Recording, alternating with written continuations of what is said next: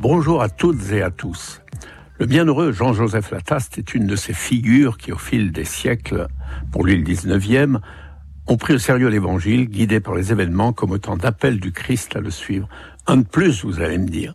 Mais c'est comme quand d'une hauteur alpine, vous admirez le panorama. Je l'ai fait il y a quelques semaines.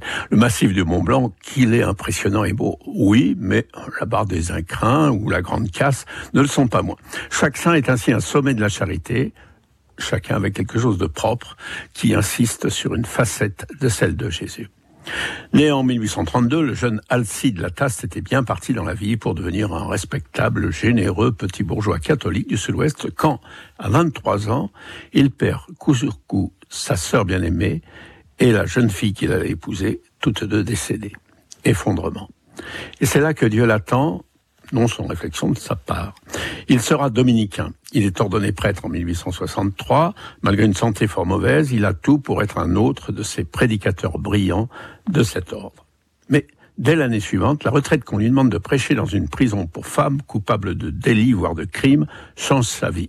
Il reçoit une illumination qu'il partage aussitôt avec celles qui viennent l'écouter. Dieu ne nous demande pas ce que nous fûmes, il n'est touché que par ce que nous sommes. Les cœurs sont bouleversés par ces mots, ce qu'ils signifient. Si on se tourne vers Dieu, le passé n'importe pas, sa miséricorde, son amour nous enveloppe en ce moment même. Et voilà ce que le, Père Lataste découvre.